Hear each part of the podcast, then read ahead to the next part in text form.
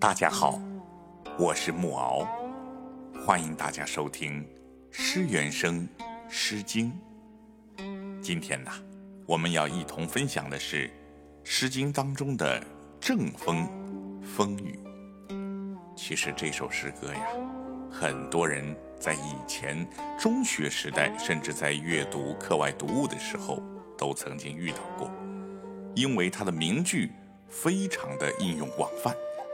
风雨如晦，鸡鸣不已。既见君子，云胡不喜？想起我初中第一次看金庸先生的小说《神雕侠侣》的时候，当时在程婴遇见了杨过之后，就写下了这样一段《诗经》的诗歌。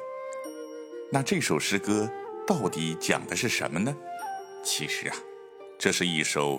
写妻子和丈夫久别重逢的诗歌，它和其他的民歌一样，都因为在民间广泛传唱流传而得以保管。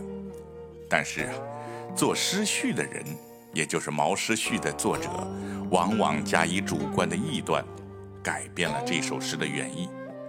毛诗序说：“风雨，思君子也；乱世，则思君子不改其度也。”正间说：“兴者，与君子虽居乱世，不改其节度；积不为如晦而止不明。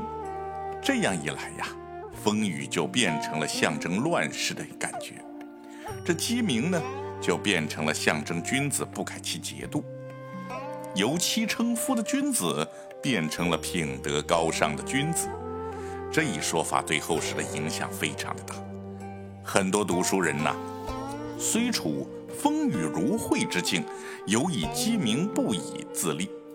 记得在抗战时期呀，钱杏村的发表作品，笔名《未如晦》，也是寄托了风雨诗意，表明他处乱世的气节。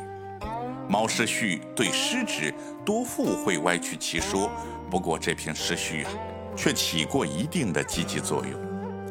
诗写了三章，每一章皆以风雨鸡鸣起兴，这些兼有赋景作用的兴句啊，渲染出了一幅寒凉阴暗、鸡声四起的背景。这些时候最容易勾起离情别绪，而诗中的女子呢，竟是在此刻重逢了久别的丈夫，其欣喜之情可以想象。而凄风苦雨就置之脑后了。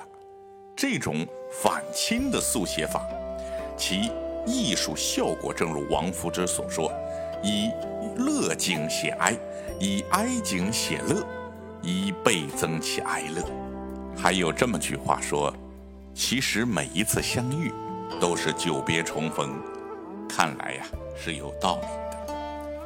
我为大家导读一下。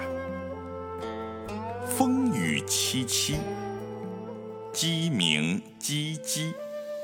既见君子，云胡不疑？风雨修修，鸡鸣啾啾。